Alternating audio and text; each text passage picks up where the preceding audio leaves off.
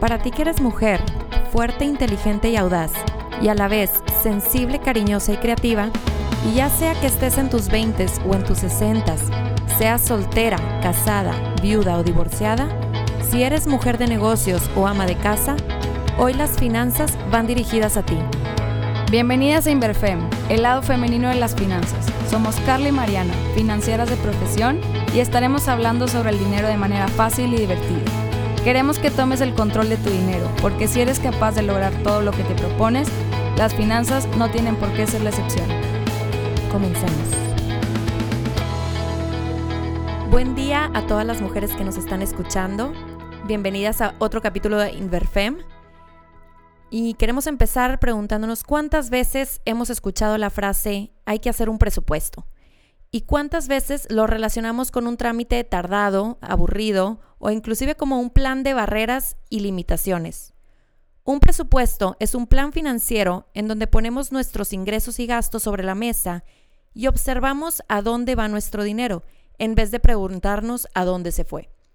Es una herramienta esencial en las finanzas y hoy hablaremos sobre la belleza de lo que nos da y que justo en vez de limitarnos nos otorga lo opuesto, nos regala nuestra libertad financiera para cumplir todas las metas que tanto deseamos alcanzar.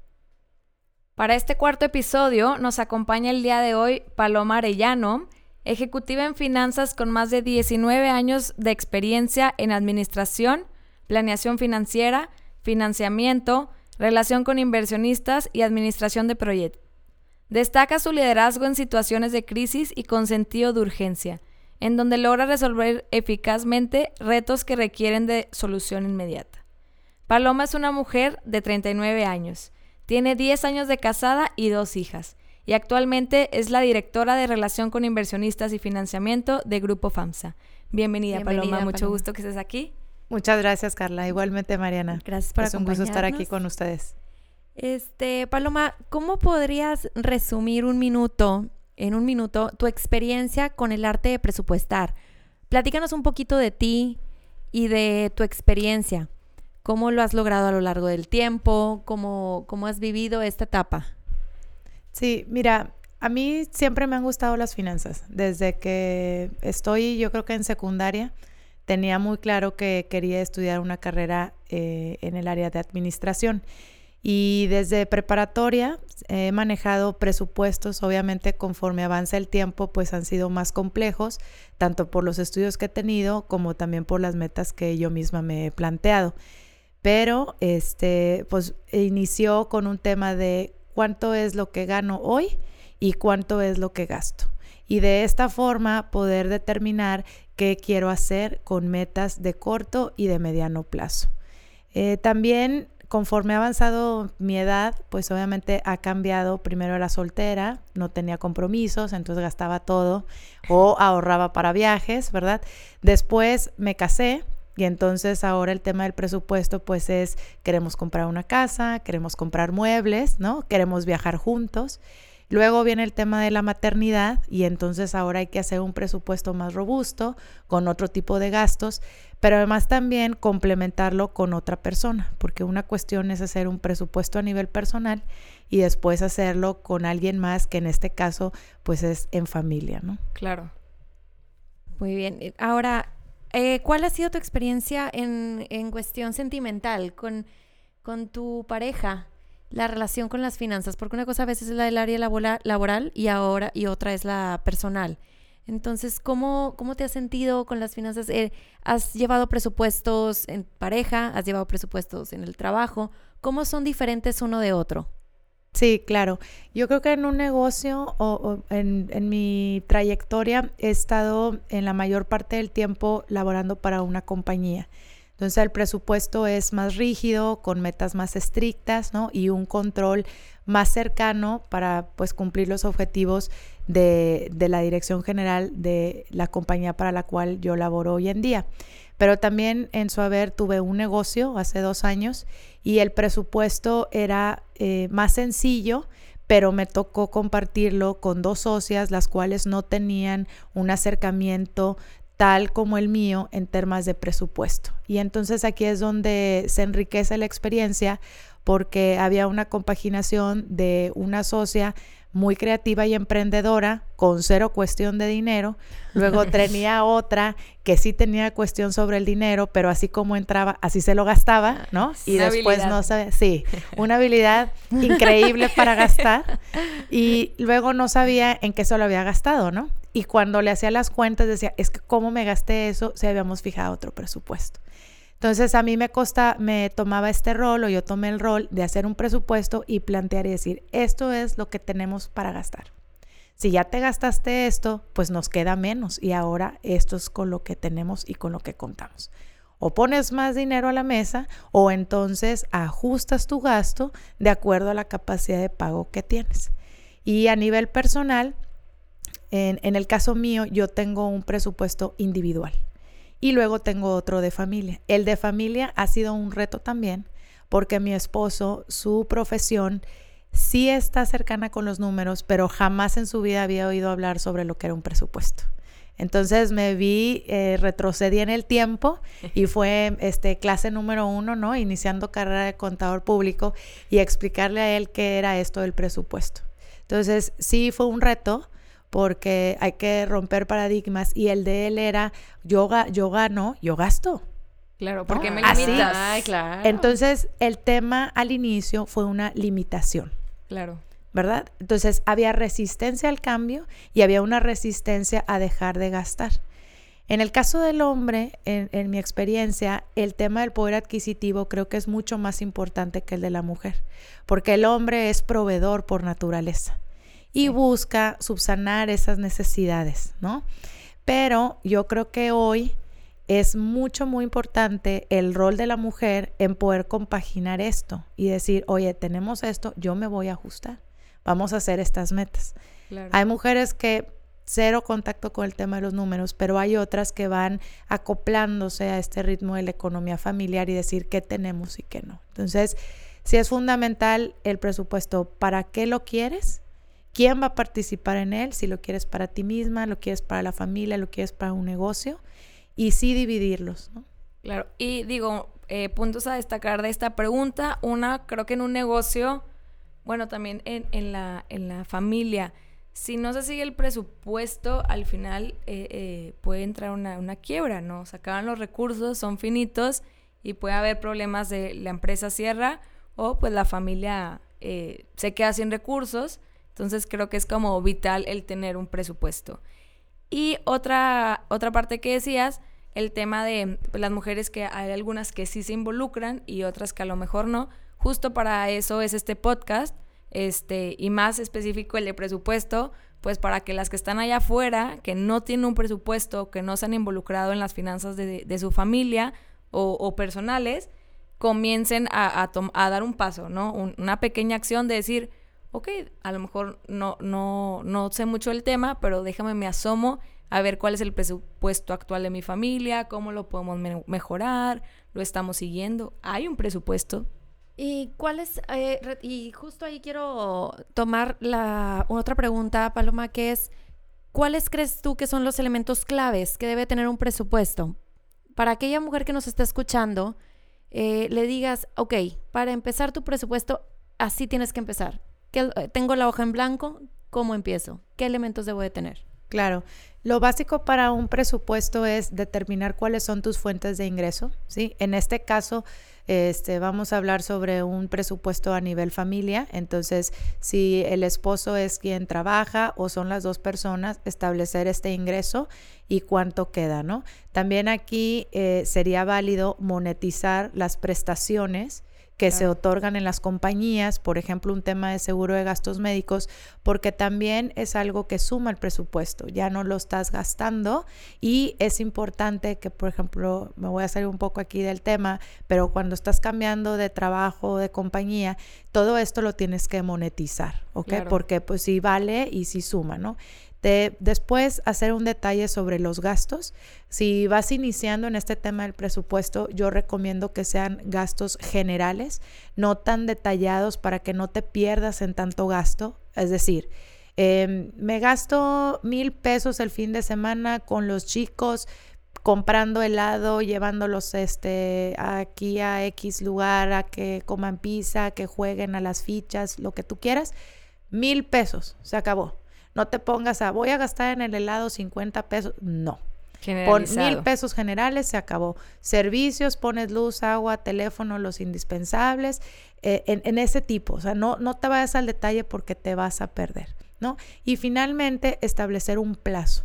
Si también vas iniciando, yo les recomiendo que inicien con una frecuencia mensual y después lo vayas ampliando y decir, bueno, ahora lo voy a hacer tres meses, ahora lo voy a hacer seis, hasta que ya lo estás haciendo por todo un año y entonces tienes una vista de lo que va a suceder el próximo año, de tus gastos, en donde tienes colegiaturas, uniformes, vacaciones, etcétera, ¿no? Entonces, yo creo que hay que empezar de lo general a lo particular. Y ya en segunda instancia, establecer metas, ¿no? Que esto ya sería un nivel 2, por así decirlo. Sí, paso 2. Exactamente, un paso 2 de decir, por ejemplo, quiero comprar un auto, quiero comprar una casa, este, o algo más sencillo de quiero remodelar, este, o vamos a tener un bebé. ¿Qué gastos implica un bebé? Sí, prever también. Exacto. Entonces aquí viene el tema de la prevención. Entonces el ahorro es precisamente para gastos futuros y esos gastos es ¿Cuándo los voy a tener? ¿El siguiente año? ¿En tres años? ¿En cinco años? ¿Verdad? Entonces es como que el nivel 2. Y el nivel 3 sería, ya manejo este presupuesto, me siento cómoda con él, lo, lo, administro y entonces ahora me voy a fijar metas un poco más serias, por así decirlo, en donde me quiero acercar a temas de inversión y hay este, casas de bolsa, bancos, etcétera, que te ofrecen instrumentos financieros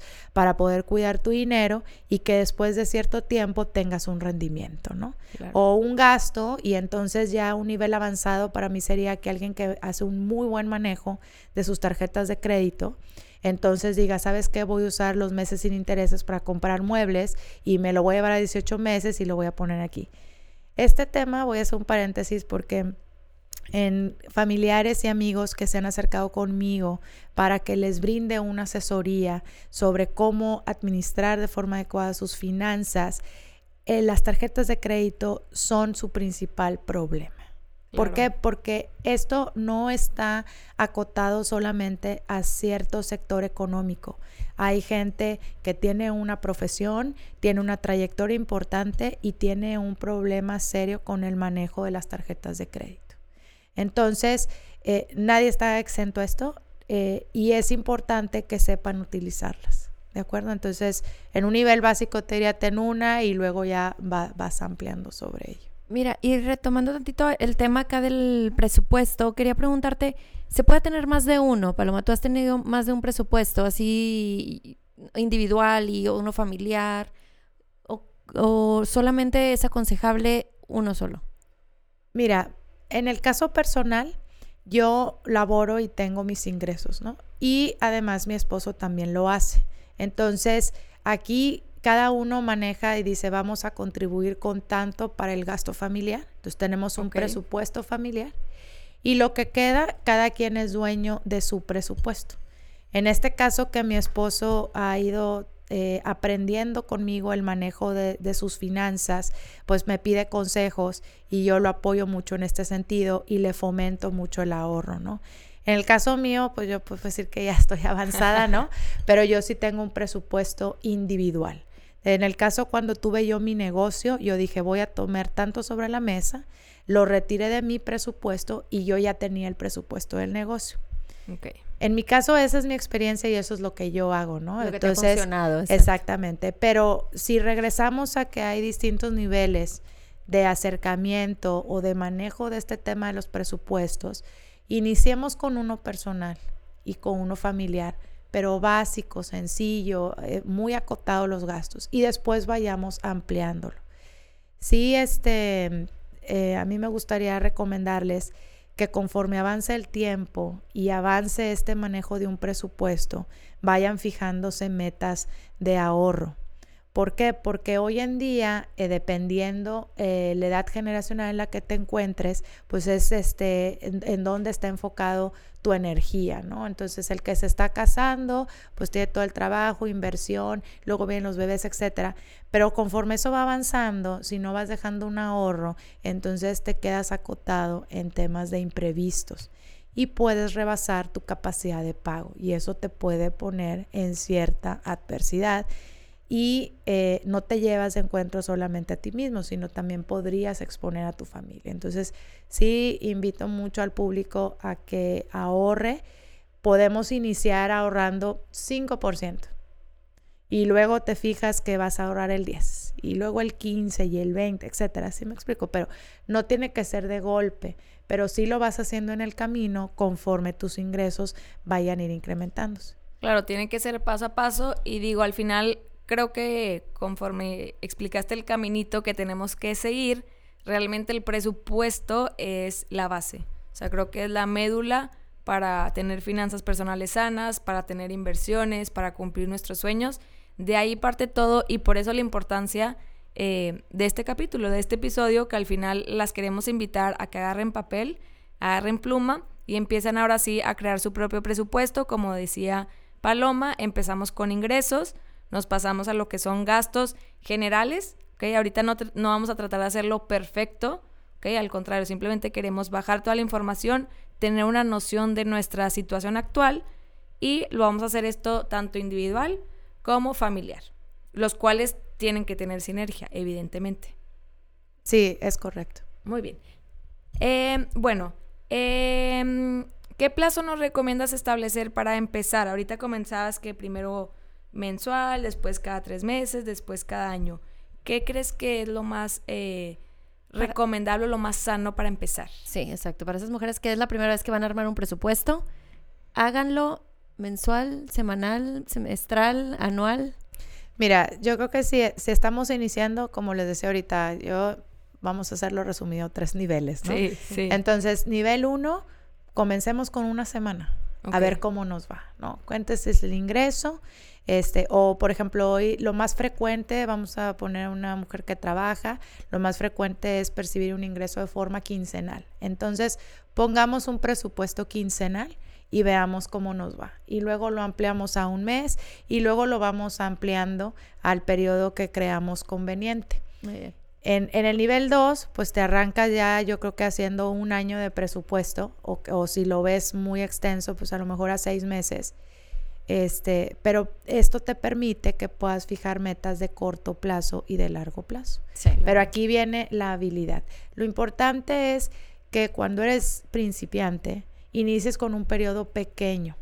¿Por qué? Porque como lo comentaba hace un momento, hay un reto. Tienes que cambiar de chip. Sí. ¿Ok? Entonces, si no quieres morir en el intento y sí. verte frustrado, ¿no? La toalla, claro. Entonces, hagámoslo pequeño. Ahora, aquí viene otro punto. Me excedí, gasté de más y entonces ahora qué voy a hacer? No, el presupuesto no sirve. No. Tomémoslo con calma, inhalemos, exhalemos. Somos humanos, todos nos equivocamos, ¿sí? Es ejercicio 1. Voy a hacer el ejercicio 2 la siguiente quincena. Y entonces pongámonos de nuevo al corriente y hagamos este tema de gastar ordenadamente. Aquí este vuelvo a mencionar el tema de las tarjetas porque eh, es muy fácil pasar el plástico.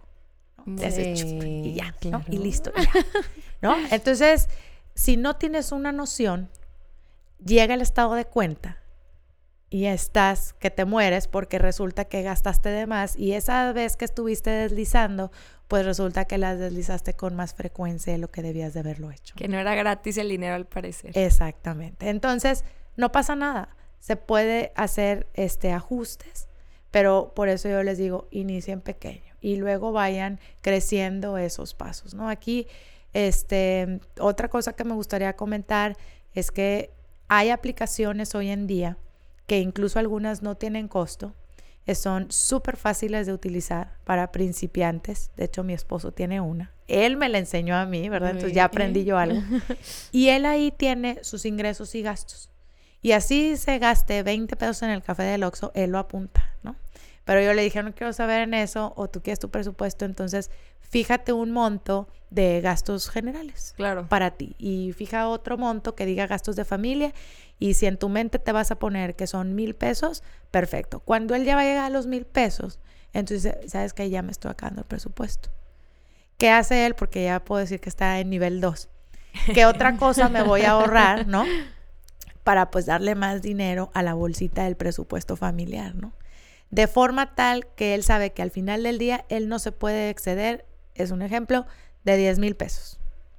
Haz lo que quieras, pero tu capacidad de pago son 10 mil pesos. No te excedas. Exactamente. Entonces, Fija un límite y después de ahí ya vas decidiendo en dónde quieres establecer esos montos y cuánto estás dispuesta a fijarte de límite. Muy bien. Una vez que, que, se esté haciendo este presupuesto, Paloma, ¿se puede modificar en el camino?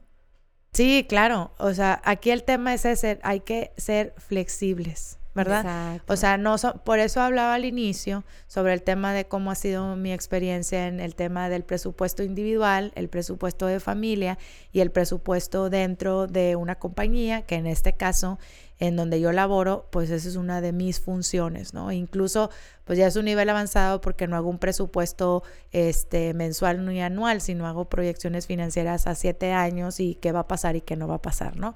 Pero ese es un tema de negocio. Sí. Las que trabajen me van a entender, pero si lo reducimos en este en el espectro y hacia dónde estamos a un nivel individual, pues lo podemos cambiar. Entonces hablaba de esto, oye, gasté de más, no pasa nada. El siguiente mes, ¿qué cositas puedo ahorrar? No, pues es que me compro mensualmente mil pesos de ropa. Bueno, pues a lo mejor el otro mes, pues ya no te gastes esos mil pesos porque el mes pasado te gastaste dos mil, ¿no? Claro. Entonces ahí empiezas a hacer esos ajustes. El gasto familiar ayuda mucho cuando lo haces en un periodo amplio de seis meses o un año. ¿Por qué? Porque el gasto familiar, sobre todo cuando tienes hijos, es de cierta manera cíclico, como una compañía. ¿En qué sentido? Tienes colegiaturas que pagas 10 meses, pero los otros dos meses son vacaciones. Entonces, ese dinero que tenías contemplado para la colegiatura, si te sabes administrar, lo usas para las vacaciones y no tienes que excederte en el ingreso que tienes, solo que lo estás ocupando para otro lado. Durante los meses de, escuela, pues gastas en, actividades extracurriculares. Bueno, pues en, en julio, agosto los voy a tener en casa. Perfecto. Ese dinero que gastabas en extracurriculares, que normalmente se van de vacaciones, lo puedes eh, dedicar o destinar a ponerle cursos de verano a tus hijos con el mismo presupuesto o no haces eso, los tienes en casa y entonces lo voy a gastar en libros y uniformes. ¿Qué pasa con esto? El presupuesto sigue siendo el mismo. ¿Ok? No nos, no nos hemos pasado. Exactamente. Entonces, eh, eh, cuando tienes este tema, y hablo del de familia, este, pues así lo, lo, puedes ver, ¿no? Voy a tener mayor ingreso, y quiero hacer una remodelación, quiero comprar muebles. Cuando ya estás en control, voy a usar esta palabra para el tema de las tarjetas de crédito, son muy buenas cuando la sabes usar. ¿Por qué? Porque te puedes financiar 45 días siempre y cuando pagues el monto completo. O si tienes este tema de meses sin intereses, también mientras pagues ese monto no vas a pagar intereses. y ahí este producto es maravilloso porque te estás financiando sin costo. El problema viene cuando gastas de más, excedes tu capacidad de pago y entonces hay que pagar intereses. y ahí es donde hay que tener cuidado porque el monto puede ser importante. Claro, nos puede desequilibrar en nuestras finanzas o nos puede vaciar un poco la bolsa de ahorros. Exactamente. Entonces aquí este, sé que no es una clase de finanzas, estamos hablando de presupuesto, pero sí eh, el tema de las tasas de interés es muy importante porque los bancos lo que hacen hoy en día es que te ponen la tasa mensual y tú dices, ah, es que está bien chiquita, está padrísimo, es un por ciento, es 1.2 por ciento, no es nada. Sí, pero bueno, público femenino, mujeres de todas las edades. Una tasa de 1.2% mensual es igual a más o menos un 15%, más aparte el IVA puedes terminar pagando un 18%. Y eso es bajito. Si ustedes leen las letras chiquitas de los estados financieros, o de, perdón, los estados bancarios, ¿sí? de sus tarjetas, pueden llegar a pagar hasta un 50% de interés o más. Sí. Entonces, la que te dice que es light y no pagas intereses y no sé qué tanto, bueno, señoras, léanlo, señoritas que están creciendo. Entonces, en vez de gastar dinero en intereses, gástenlo en otras cosas. Entonces, pongan especial atención a esta parte. Claro. Sí, que al final las letras chiquitas creo que es el principal negocio de, de las instituciones financieras. Por eso el sistema financiero mexicano está muy sólido y si ustedes ven las gráficas es el que más crece, ¿verdad? Es rico. este, pues es esta parte de que se ha fomentado mucho en el país la educación financiera. ¿Ok? Entonces está la Asociación de Bancos de México y están todas las instituciones financieras contribuyendo a esta educación porque al final del día pues es lo que verdaderamente va a sobresalir. Tampoco querrías tener a un país sumamente endeudado, ¿no? Pero bueno, pues esos son temas políticos que no vamos a tocar. No vamos a tocar el día de hoy. A ver, y en el tema del presupuesto, que ahorita que estás diciendo que se ajusta, me está imaginando como unos legos. Entonces podemos decir que el presupuesto, básicamente tenemos la misma cantidad de legos siempre, nosotros los podemos ir acomodando dependiendo del momento en el que estemos, ¿no? Por ejemplo, puede ser, oye, este mes cumplo años, ¿sabes qué? Voy a gastar menos de este lado para subirla un poquito a mi fiesta y sigo dentro del presupuesto, pero los acomodo a la necesidad que tenga en ese momento. Y por otro lado, quisiera tocar el tema de qué opinas de que al escuchar presupuesto nos limitamos. Como que siento que es una palabra que todos tenemos miedo de ella, presupuesto, qué flojera, para qué quiero el presupuesto, me está limitando, son barreras. Mucho trámite, tengo que sentarme a ver números, es que cansado. Como que siento que es, que es lo que aleja a mucha gente de las finanzas, porque quieres ahorrar, quieres invertir, claro, quiero ser rica. Bueno, tienes que presupuestar, ay. Entonces siento que es como ese primer escalón que está demasiado alto, que realmente no está alto, este, que asusta a mucha gente.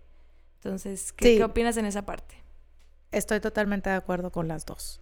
Este, yo como soy financiera, pues para mí es algo que me apasiona, pero este, mi pasión no necesariamente va a ser la que compartan los demás y viceversa.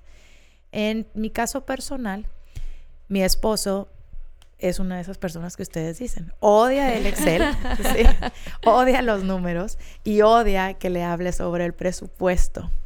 ¿Ok? Es el enemigo. Por si nos está escuchando, ya lo estamos aquí. Exacto. Bueno, sí, así es.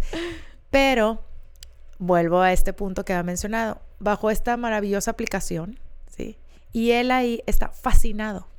Incluso esta aplicación te muestra hasta gráficas, ¿sí? Puedes sacar una historia de cuánto ganas, cuánto gastas y todo. No le resulta complicado. Él no tiene que hacer ninguna operación aritmética. Solo tiene que capturar si fue un ingreso o si fue un gasto. Y la aplicación hace el trabajo. Entonces, para todas aquellas mujeres que definitivamente los números no son su pasión, sí les recomiendo que hagan uso y aprovechen de la tecnología que hoy en día está. Como les decía, hay aplicaciones que van siendo más complejas, que tienen cierto costo, pero hay otras que son gratuitas. Entonces pueden hacer uso de ellas y en vez de meterse en una hoja de cálculo, háganlo con esta aplicación. Y conforme vayan viendo, entonces ya podrían ir pensando eh, en otra cuestión, ¿no? Sí estoy de acuerdo también contigo que cuando escuchan la palabra presupuesto es un límite. En automático el chip, o sea, presupuesto es sinónimo de límite y no puedo gastar, etcétera. Yo creo que habría que verlo de otra forma y decir, el presupuesto, como Carla mencionó al inicio de esta plática, es puede ser la ventana para lograr mis metas. Entonces, si tú tienes un control adecuado, como les mencionaba, puedes comprar eso que quieres en términos de ropa o en términos de hacer un viaje o incluso un tema de que es que estoy esperando un bebé y quiero este, empezar a ahorrar para su educación o un tema de hospitalización, etcétera, ¿no? O algo más aventurado como decir, o no aventurado, pero más de largo plazo, decir, ¿sabes qué? Quiero tener mi propia casa, ¿no? Entonces, esos son temas que sí los tienes que evaluar y que si quieres no rebasar tu capacidad de pago y no verte presionada, entonces un presupuesto te permite ir viendo eso, ¿verdad? Entonces, comprender que a veces comprar por impulso o querer algo en este momento cuando no se tiene la capacidad te va a generar mayor frustración porque como no vas a tener cómo pagarlo, entonces vas a estar estresada y en realidad no vas a poder vivir o disfrutar esa parte, ¿no? Entonces, qué mejor irte de viaje sabiendo que tenías ese dinero ahí, regresas y tus finanzas siguen como si nada, ¿no? Sí, porque luego muchas veces está este círculo vicioso en donde hacemos, no hemos pasado al nivel 3 y ya estamos usando las tarjetas con comprando viajes a 24 o 48 meses y regresas del viaje y resulta que, ah, lo tengo que pagar por dos años. Entonces, sí. hay que tener como una, un control en esta parte, ir de nivel en nivel hasta que podamos llevar un control de nuestras finanzas. Muy bien. Em, sabemos que el arte de presupuestar es como el arte de gatear. Gatear es necesario para después caminar y después correr. Una vez que logramos dominar un presupuesto, ¿Qué más podemos hacer a todas las mujeres que nos están escuchando? ¿Qué más podemos hacer en el arte de las finanzas? Ok, aquí en, esta parte, como comentaba, es este que ya que lo tienes dominado, ya lo sabes elaborar, ya determinas muy bien qué gastos haces y qué no, y algunos que quisieras cambiar porque crees que son innecesarios, entonces ya podemos empezar con metas, como les comentaba, de temas de ahorro. Cuando vas arrancando en, tu vida profesional, pues obviamente no tienes ninguna, de cierta manera, prisa este, o ganas de, ahorrar o de invertir. Claro que hoy este, las generaciones vienen mucho más emprendedoras y creo que sí tienen más este, definida esta parte de, ahorrar y de, y de visión de largo plazo, ¿no? Entonces, esta parte es donde yo les digo que hoy el sistema financiero mexicano ofrece muchas alternativas para poder como personas físicas o si estás emprendiendo tu negocio, financiarte, ¿de acuerdo? Y también invertir. Aquí, em, ahorita que mencionabas y retomando un poco este tema de presupuesto, límites, no gastar, no, no tener deuda tampoco es tan bueno, porque en muchas ocasiones hay créditos para determinadas cuestiones que son relativamente económicos y que te conviene más estar endeudada en cierta manera y en cierto monto, ¿de acuerdo? Que estar tú poniendo tu dinero, como por ejemplo, ¿cuál? Como el tema de una casa. ¿No? Estás pagando intereses, pero es un crédito de muy largo plazo, que tienes un bien inmueble que está avalando ese crédito y que si algo sucede, tú lo puedes vender. Y conforme transcurrió el tiempo, ese inmueble aumenta de valor. Entonces, cuando aumenta de valor, lo que tú llegaste a pagar de intereses, de cierta forma, o en algunos casos se compensa, o en algunos otros casos sacas un mayor provecho de ello. Entonces, tengan en cuenta esto, o sea, no quiere decir un presupuesto, no voy a gastar, no, no, al contrario, sino es más bien gastar de forma inteligente y plantearte metas. Y en el tema de inversión, pues definitivamente no les aconsejo tener el dinero en el colchón. Por favor. Sí, sí. Regla ese dinero de ahí, sí. Regla, número uno, por favor. Este, o sea, cualquier cosa, no. El dinero definitivamente hay que tenerlo en instituciones financieras en donde hacen este dinero crecer, busquen buenas alternativas. Hoy en día hay muy buenos asesores de distintos bancos que dependiendo en dónde te encuentres y qué es lo que tú quieres para ti, te pueden acomodar un plan de inversión. Y hoy está estipulado que te tienen que fijar un nivel de riesgo. Si eres bien arriesgado, te ofrecen ciertos productos. Si eres un riesgo medio, estos. Y si definitivamente estás totalmente adverso, es decir, no quiero cero riesgo y quiero mi dinero ahí que me dé rendimiento, ok, va a tener un rendimiento menor. Pero conforme avance el tiempo, tu dinero siempre va a sumar más. Entonces, siempre va a crecer. Aquí es donde ya esta parte yo ya diría que es este correr, ¿no? Correr. este, definitivamente. Pero también tomen en cuenta que no lo tienen que hacer solas. O sea, hay casas de bolsa, no cobran por acercarte y preguntar, ni mucho menos por el contrario, cuando traen cuentas estos ejecutivos ganan por una comisión. Entonces tú llegas, transfieres tu dinero, nadie te está cobrando nada, ¿no? Entonces también creo que es algo desconocido, porque a veces piensan que tiene un costo y no es así. Y voy a hacer un paréntesis ahí, Paloma. Eh, hay muchas mujeres que tienen la duda de para comenzar a invertir, ¿tienen que tener un monto mínimo? Eso te lo fijan los bancos, pero yo te puedo decir que hay de distintas instituciones financieras que desde mil pesos o incluso un poquito menos puedes empezar a invertir. Conforme tus montos de inversión crecen, obviamente crece la sofisticación. Y eso implica que también podrías tener un mayor rendimiento, pero no significa que tengo que estar ahorrando N tiempo y todo. No, al contrario. O sea, tienes mil pesos, ahorra mil pesos y luego vas a tener dos mil y luego vas a tener tres mil, ¿no? Entonces, que eso no sea algo que los limite. Claro, y digo, muchas eh, mujeres que nos están escuchando a lo mejor no tienen cuentas bancarias, eh, no tienen cuentas bancarias o no tienen cuentas bancarias personales, a lo mejor tienen alguna adicional de la pareja. Entonces las invitamos a que se acerquen a instituciones financieras que estén respaldadas por, por el IPAB y que saquen su cuenta ya tenido su cuenta, entonces ahora sí, y su presupuesto, entonces sí ya podemos pasar nivel 2, establecer nuestras metas, y nivel 3 sería lo que es ahorrar. Tenemos que ahorrar, al final no son montos muy grandes, como nos comentaba Paloma, este, desde mil pesos o inclusive menos podemos tener acceso a esto. Entonces no tengamos miedo, ese mito de que tenemos que tener mucho dinero para invertir es falso. Pierdan el miedo y, acérquense a las, a las instituciones, los asesores son de calidad son gente que está certificada en, en, en la mayoría de, los casos. Y como dicen, no cobran por, por acercarnos a preguntar. Claro, no, cobran. Eso definitivamente que no. Em, que otro tema, Paloma, es vivimos en un mundo de consumo y materialismo inmediato, donde la tecnología nos crea la necesidad de conseguir todo de manera inmediata. Esto muchas veces nos impide detenernos a pensar cómo esto impacta en nuestra economía y cómo un presupuesto nos puede ayudar a concientizarnos. Cómo un presupuesto puede ayudar a la educación financiera también vaya después de nuestros hijos. Pero si dividimos esta pregunta en dos, la primera es cómo lo, el consumismo inmediato puede afectar o, perjudicar nuestros presupuestos. Sí, claro. Hemos hablado en, en, varios puntos durante esta conversación sobre eh, la tecnología, ¿no? Entonces, todo tiene sus pros y sus contras. Entonces, en el pro es como les digo, hay aplicaciones gratuitas, pueden manejar el presupuesto padrísimo. Este tema de, de, la inclusión financiera, que ahora vas a poder transferir dinero vía WhatsApp. Este, el trámite para una tarjeta de crédito, como mencionabas, Mariama, es bastante sencillo y lo puedes tener sin tener una fuente de ingresos. O sea, el que tengas una tarjeta de débito creo que es bastante sano y aunque no labores es parte de, tu presupuesto porque puedes controlar tus ingresos.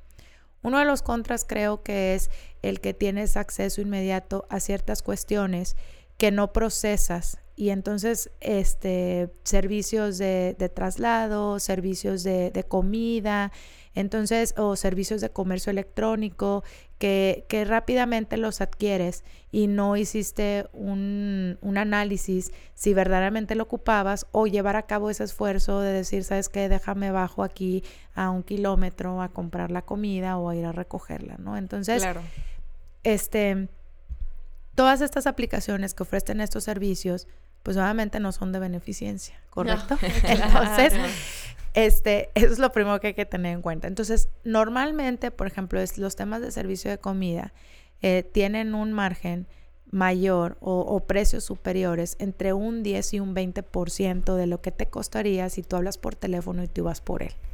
Adicional a que también te cobran por el servicio de envío. Entonces mucha gente no tiene sentido de eso o te llega el cupón y dices tú sí, pues sí, pero los cupones están limitados a consumos mínimos y a lo mejor tú pensabas consumir menos, pero ahora vas a consumir más. ¿Ok? Claro. Entonces, el consumismo es algo que está latente aquí y en todo el mundo y obviamente es parte de la reactivación económica, pero uno se tiene que detener a pensar si yo les invito a hacer el presupuesto de forma inicial y a que vean cuánto gastan este tipo de cosas y se van a sorprender.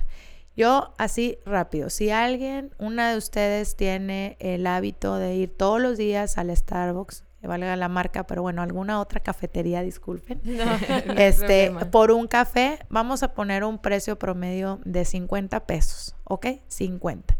Entonces, si tú vas todos los días, ya por semana son 350, ¿ok? Y entonces en un mes vas a estar gastando casi 1.500 pesos solo en un café, ¿ok? Sí. Entonces, así como eso, están todo el resto de los gastos, que por eso les digo, empiecen con lo general, pero luego váyanse a lo particular. Y si empiezan a ver que el gasto general empieza a crecer y es el 60% de su presupuesto, pues habría que analizarlo más a profundidad, ¿no? Claro. Pero sí, este, aquí la tecnología, pues mediten bien, ¿no? Este, eh, ahorita, por ejemplo, hay promociones en comercios que el 3x2, que el 2x1 y medio, etcétera. Entonces, todo eso en realidad, si tú haces la combinación, no es un descuento tan alto. Terminas comprando de más, cosas que no necesitas. Entonces, tu ahorro, y voy a poner este entre comillas la palabra ahorro, no es ahorro. Claro, te, te, incitaron a consumir más de lo que ibas consumes más, entonces el presupuesto ya se te pasó, ¿verdad? Entonces, e, ese tipo de cuestiones son las que hay que ir analizando. Claro. ¿Cómo puede un presupuesto ayudar a la, educación financiera de nuestros hijos? ¿A partir de qué edad también podrías decir, híjole, eh, ya es importante que mi hijo ya empiece sobre la educación financiera y que ya empiece a hacer su presupuesto? O, limitarlo también, decir, ahorita que los hijos quieren todo y lo quieren ya, eh, ¿cómo eh, la excusa de un presupuesto pudiera mm, ayudarnos también a educarlos, a frenarlos, a decir, a ver, hay que trabajar por ello, hay que esperar, hay que establecer metas. Sí, yo creo que en un inicio, o sea, el, presupuesto como tal no podría hacerse con una hoja de cálculo con esta aplicación, porque obviamente tienen su proceso de independencia, también están aprendiendo a sumar y escribir pues entre los 6 y 7 años, ¿no? Entonces van en esa parte, ¿no? En, en mi caso personal, mi hija ahorita ya está empezando a sumar y restar. Entonces, por lo menos ya tiene conciencia sobre los números, ¿no? Pero en su caso y a su edad, yo le manejo límites. Ok. Entonces, vamos a una tienda y obviamente como buen niño quiere todo. ¿De acuerdo? Entonces, esta cuestión y, y, que hoy veo, o sea, soy más sensible con otros papás porque, bueno, pues yo lo soy hoy en día es que en aras de poder cumplirles todas sus necesidades o lo que ellos quieren, porque se tiene el poder adquisitivo para hacerlo, lo hacen. Pero en mi opinión yo diría que ese es el error número uno. Entonces, en el caso de mis hijas, yo les digo, puedes escoger una cosa. Es que quiero tres. No, solo puedes llevar una. ¿Por qué solo puedes llevar una? Porque solo me alcanza para llevarte una. Entonces, eh, ahorita yo estoy fijando esos límites y en el que pues hay que trabajar, hay que ahorrar y cuando juntemos el dinero entonces vamos y lo compramos. Okay. Entonces mi hija, bueno, y si no me alcanza, le digo, si te falta poco, yo te presto y uso la palabra prestar, no necesariamente que me la va a devolver, pero entender estos conceptos de, ok, no tengo dinero, entonces ella me va a prestar y yo se lo tengo que devolver y hay un compromiso de por medio. Okay. Esas son como que las palabras y conforme van avanzando en edad, pues entonces ir fijando esta parte. Pero mi hija hoy sabe que tiene que esperar para ciertas cosas o que solo puede escoger una ¿verdad? Y que lo demás pues va a tener que esperar al Día del Niño o a Navidad. en su cumpleaños. o en su cumpleaños, porque no hay más, ¿no? Entonces, sí es importante fijar límites para que entiendan, o sea, trabajar por esas necesidades que lleguen a tener, obviamente dependiendo la edad, ¿no? Claro, no, y que muchas veces al final, por querer darles todo, realmente el perjudicado... Estás haciendo un daño. Ajá, al final el perjudicado pudiera ser el, el hijo, entonces qué mejor hacerlo esperar, que sea parte de su educación y que sabemos que ese hábito puede trascender a, su estilo de vida, ¿no? Y mm, por último, quisiéramos pasar a mm, qué consejos le pudieras dar a todas las mujeres que nos están escuchando para acercarse más a sus finanzas, para que rompan un poquito esos paradigmas, ese miedo, ese yo no puedo, no soy buena con los números. ¿Qué les aconsejarías? Pues que pierdan el miedo, que inicien por algo básico, ¿verdad? O sea, sí, sí, pues obviamente entiendo perfecto que, que hay gente que tiene acercamiento con los números y otras que no, que les gusta, que no les gusta, etcétera. Pero sí que, que tomen un, un, primer acercamiento, ¿no? Que como comentábamos, no me gusta abrir la computadora, bueno, acércate una de estas aplicaciones, empieza por lo general pero sí que empieces a tomar conciencia sobre la forma de gastar. Eh, creo que hoy también en el mundo que está bastante orientado al consumismo, es importante reflexionar que no siempre lo material va a cubrir las necesidades, ¿no? Entonces, hoy se ve mucho, este, y lo veo, pues, obviamente, este, con, pues, con la sociedad de los colegios o con amistades que también son papás, ¿no? Que, que, muchas veces no se dan el tiempo y entonces voy a mitigar esa ausencia con algo material. Entonces yo diría que, que habría que replantearse eso. No hay cosa más importante que el tiempo para, para los niños y enseñarlos a ellos, ¿no? Entonces como mamá eh, tenemos una responsabilidad bien grande de poder transmitir esto a nuestros hijos, ¿no? Porque pues los, los hombres como proveedores que les mencioné que son, pues en la mayoría de los casos son los que están fuera de casa. Sí, están ausentes. Entonces, la mamá le toca hacer la doble función y también e, este involucrarlos a todos, ¿no? Este, sí para el tema de, de presupuesto de familia, sí les reitero que es muy importante que para el éxito de ello, haya un compromiso como pareja y acercamiento. Una imposición no va a funcionar. Tiene que haber eh, metas y acuerdos entre los dos y, eh, y, ser flexibles y tampoco este, ser tan duros con uno mismo. Entonces, hay un revés, pues perfecto, iniciémoslo el siguiente mes. Oye, nos chiflamos, perfecto, pues el otro mes nos ajustamos, ¿no? Pero este, todo puede cambiar, todo se puede ajustar eh, pero pues sí lo importante es eso, que se tomen en consideración las personas involucradas en la familia. Sí es. Y Carla, ¿qué conclusiones nos puedes dar para el final? Pues yo creo que, como lo mencionó aquí Paloma, pues irnos paso a paso. Paso uno, presupuestar. Nivel dos, tener metas financieras. Nivel tres, comenzar a ahorrar y hacer crecer nuestro dinero. Hay que gastar ordenadamente. Nos podemos equivocar, pero hay que ir corrigiendo, ir que, hay que ir haciendo ajustes, justo como lo último que mencionó. Hay que establecer un presupuesto. Más bien, establecer un presupuesto nos permite cumplir nuestras metas financieras. Hacer, podemos empezar haciéndolo quincenal e irlo ampliando, eh, vaya, de manera semestral, después anual. Eh, los ingresos y los gastos es el presupuesto. Eh, ¿Cómo empezamos? Registra tus ingresos y si lo vas a hacer en pareja, pues los ingresos de ambos y así después los gastos de ambos o si es individual, solamente tus gastos, ¿verdad?